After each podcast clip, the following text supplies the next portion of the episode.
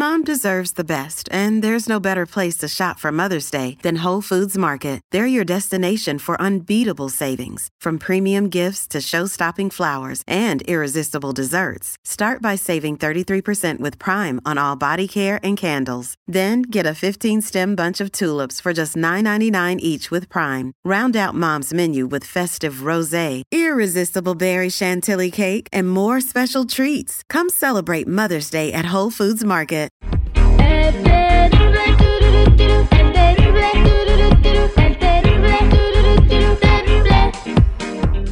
Estamos de regreso al aire con el Terry al millón y pasadito y porque nos preocupa tu salud, por eso tenemos los mejores expertos en el programa Dile a todo el mundo.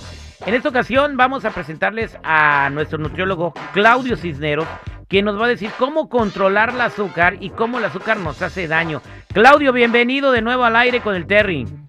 Hola, muy bien, bien. ¿Y ustedes qué tal? Al millón y pasadito, como debe de ser, aprendiendo mucho. Y el día de hoy tienes un mensaje muy importante para todo, toda la banda que nos está escuchando y es cómo controlar el azúcar. Primero que nada, dinos, ¿cuál es el daño que nos causa el azúcar? Y bueno, después, ¿cómo podemos controlarla? Claro. Bueno, realmente el término azúcar es un término muy general. El término adecuado se le llama glucosa, ¿no? Este, este, esta glucosa elevada tiene daños en los nervios, que dejas de sentir prácticamente la piel, la textura de la piel, eh, dejas también de sentir tus piernas prácticamente, repercute a la vista, también repercute a daños en órganos específicos como el intestino, el hígado y el páncreas, ¿no? Al final de cuentas es un fallo general, pero como es silencioso uno no se da cuenta qué daño puede presentar, ¿no? Exactamente, silencioso. Eh, ¿Cuáles son los síntomas de una persona que pudiera eh, estar eh, padeciendo de, azúcar elevada? Generalmente puede ser, son tres síntomas específicos. Es mucha hambre, así mucha hambre, y, y, lo más frecuente es el antojo por cosas muy dulces.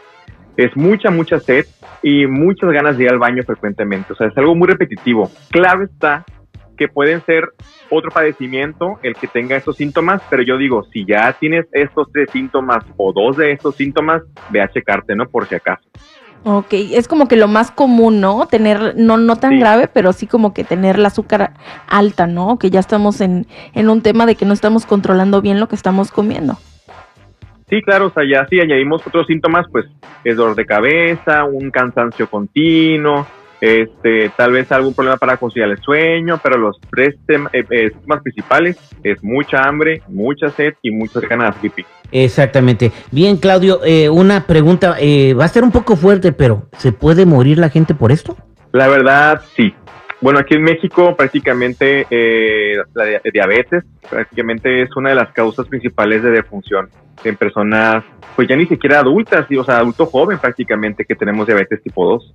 Exactamente, y esto nos da a todas las personas, bueno, de origen hispano, no estamos hablando de gente de México, de Centroamérica, de Salvador, de Honduras, Guatemala, eh, estas personas pues eh, de chiquito nos daban eh, de, pues en, la ignorancia y todo, porque obviamente ya ha habido mucha información, nos daban que la conchita con, con chocolate para cenar, en la mañana el cornflakes con harta leche. El chocomil. El chocomil. Claro. Este, mal y a mediodía tu sopa de fideo con la Coca-Cola. Bueno, y esto lo hacían, o sea, la, verdad, mucha familia tradicional mexicana o, hispana comía de esta manera, ¿no? Entonces, estos niños que ahora tienen unos 40, 45 años, pues tienen, eh, están padeciendo Siguieron los hábitos, ¿no? Exactamente, y, y, y lamentablemente tienen la glucosa o el azúcar alta, ¿no?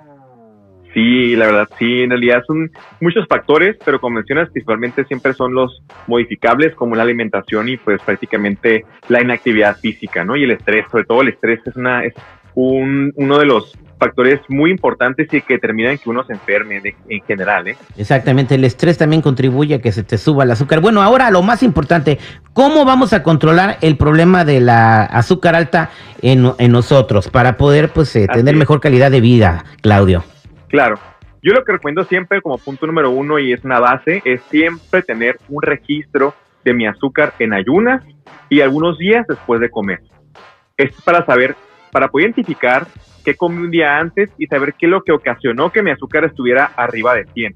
Acuérdense bien que lo ideal de azúcar en sangre es que sea 90. O sea, el dato 90, 90 miligramos de decilitro, ¿ok? Entonces, arriba de 90 ya hay eh, falla en órganos, pero no se distingue.